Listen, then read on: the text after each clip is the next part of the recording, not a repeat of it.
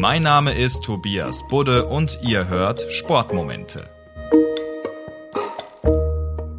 Borussia Dortmund, ein Club mit großer Geschichte, großen Spielern und auch großen Erfolgen, so wie am 28. Mai 1997, denn da hat der BVB als erste deutsche Mannschaft die Champions League gewonnen.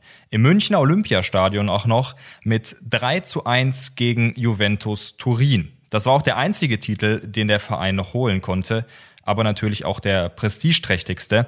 Dortmund war amtierender Meister, aber in der Bundesliga eher überschaubare Leistungen. Sechs Niederlagen allein in der Rückrunde an Bayern München kamen sie nicht mehr vorbei und im DFB-Pokal war einfach schon in der ersten Runde Schicht im Schacht. Im Endspiel also gegen Juve und man muss ehrlich sagen, dass die Turiner auch schon auf dem Papier eigentlich Favorit waren. Aber wie so oft im Fußball kommt es oft anders, als man denkt. Karl-Heinz Riedle traf zweimal innerhalb der ersten 45 Minuten einmal in der 29. und einmal in der 34. Durch Del Piero kamen die Italiener nochmal auf 1 zu 2 ran.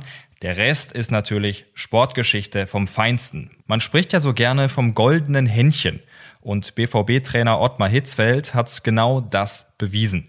70 Minuten waren absolviert, Hitzfeld holte Chapuisat runter und wechselte einen gewissen Lars Ricken ein. Und der macht mit seinem ersten Ballkontakt direkt den Deckel drauf und sorgt dafür, dass den Dortmundern der Champions League-Titel nicht mehr zu nehmen war. Und wie? Aus 30 Metern lupfte er den Ball über Angelo Peruzzi zum 3 zu 1 Endstand ins Netz. Die Hütte wurde im Jahr 2009 von den Borussia-Fans sogar zum Dortmunder Tor des Jahrhunderts gewählt und das ehrlich gesagt auch völlig zu Recht, ob man jetzt mit dem BVB oder Turin gehalten hat.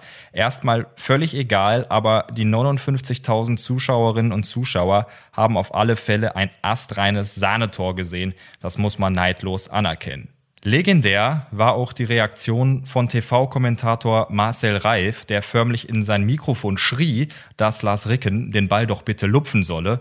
Und auch die Menschen vor der Glotze waren sicher genauso verdutzt wie der Juve-Torwart, der seinen Augen nicht so recht traute. Ricken hat 70 Minuten lang von der Bank aus das Verhalten des Keepers analysiert und auch registriert, dass er immer weit vom Kasten stand und erinnert sich, ich wusste, wenn ich die Chance bekomme, würde ich es blind versuchen. Zwei Wochen vor dem Finale hatte er sogar einen leichten Motorradunfall, hatte aber Glück, dass nichts Schlimmes passiert ist, sonst hätte er wohl nicht spielen können. Eine große Party oder ähnliches gab es nicht. Man sagte der BVB-Mannschaft von damals nach, dass es Grüppchenbildung gäbe und sie zerstritten sei. Lars Ricken hat aber auch mal erzählt, dass bei seinem Tor ein Mann einer wildfremden Frau um den Hals gefallen sei. Daraus wurde Liebe, so Ricken. Die beiden haben geheiratet, ein Kind bekommen und das Kind heißt Lars. Also gut möglich, dass noch andere Larse in Haushalten von BVB-Fans entstanden sind an diesem Abend. Das Tor von Lars Ricken also gleich auf diversen Ebenen etwas, woran sich Fußballfans noch heute gerne erinnern. Sowas vergisst man nicht, Lars Ricken selbst wohl am wenigsten.